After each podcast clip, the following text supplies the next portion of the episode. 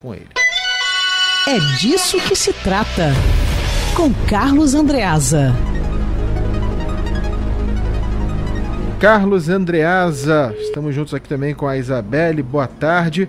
Dados que, por um lado, acabam ligando alerta né, em relação aos médicos que morreram, mas, por outro lado, também esse número de mortes investigadas também chama atenção pelo fator positivo. Andreasa, boa tarde.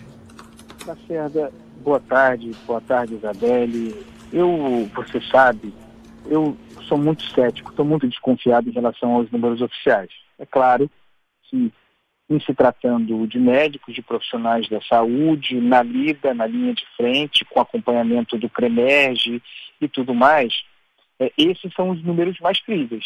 Esses são os números mais críveis, críveis de que dispomos.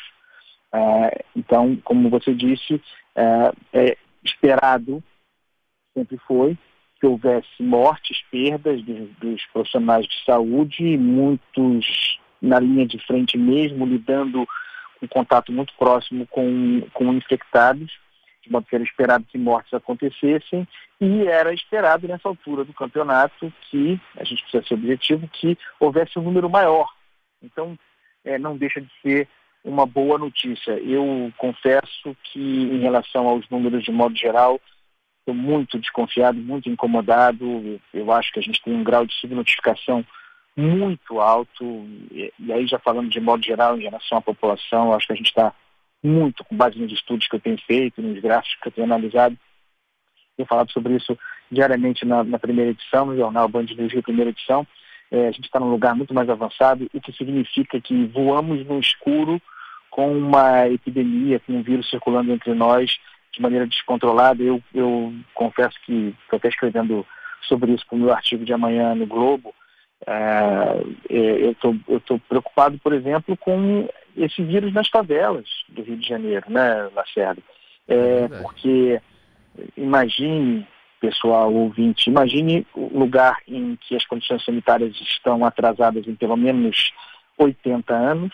Né? Nós estamos segundo os especialistas em saneamento básico, nas favelas brasileiras, em média, em algo como 1930, ou seja, os anos 30 do século XX, uh, um atraso imenso, condições perfeitas para a propagação de um vírus. E a gente vai lembrar dos problemas respiratórios, do, do, dos índices altos de tuberculose em favelas, e para mim, a principal amostra é, não está fielmente representado. Então, e também é o seguinte, são os profissionais de saúde que vão lidar com essa população quando ah, ficar evidente que a situação está descontrolada entre nós, Lacerda. Então, é, eu tento ser otimista, mas está difícil. Tá difícil, né, Andreasa? Mas vamos ser um pouco mais animados. Vamos subir o som para Carlos Andreasa, que esse fim de semana dançou e muito sertanejo. Ah, é, Andreasa. Essas paredes não falassem, travesseiro não Conhece, Andreasa? Jorge Matheus Andreasa. Então, Lacerda, eu não conhecia, tá? Até cometi uma, até cometi uma gafe, Isabelle.